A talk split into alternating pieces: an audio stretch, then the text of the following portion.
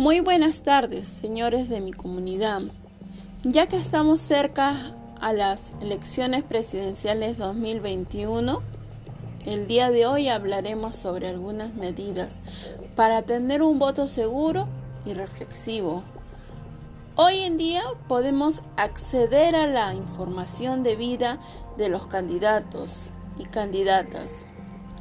Así informarnos sobre el plan de su candidatura, saber su trayectoria, no necesariamente político. También podemos informarnos sobre dónde estudiaron, cuáles fueron sus padres, cuáles son sus ingresos y muchas cosas más.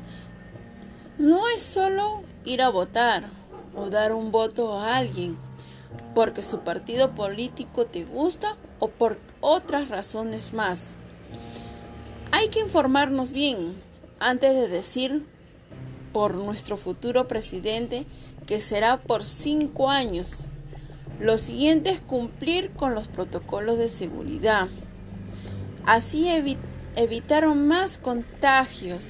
Debemos ir con doble mascarilla, protector facial, llevar alcohol, lapicero y si estamos haciendo la cola, cumplir con el distanciamiento de un metro de distancia y, y debemos ir ya seguros de saber por quién votar. Así que a tener un voto crítico y reflexivo, cumpliendo con los protocolos de bioseguridad. Muchas gracias, mi querida comunidad. Me despido y espero que este domingo tengan un voto seguro.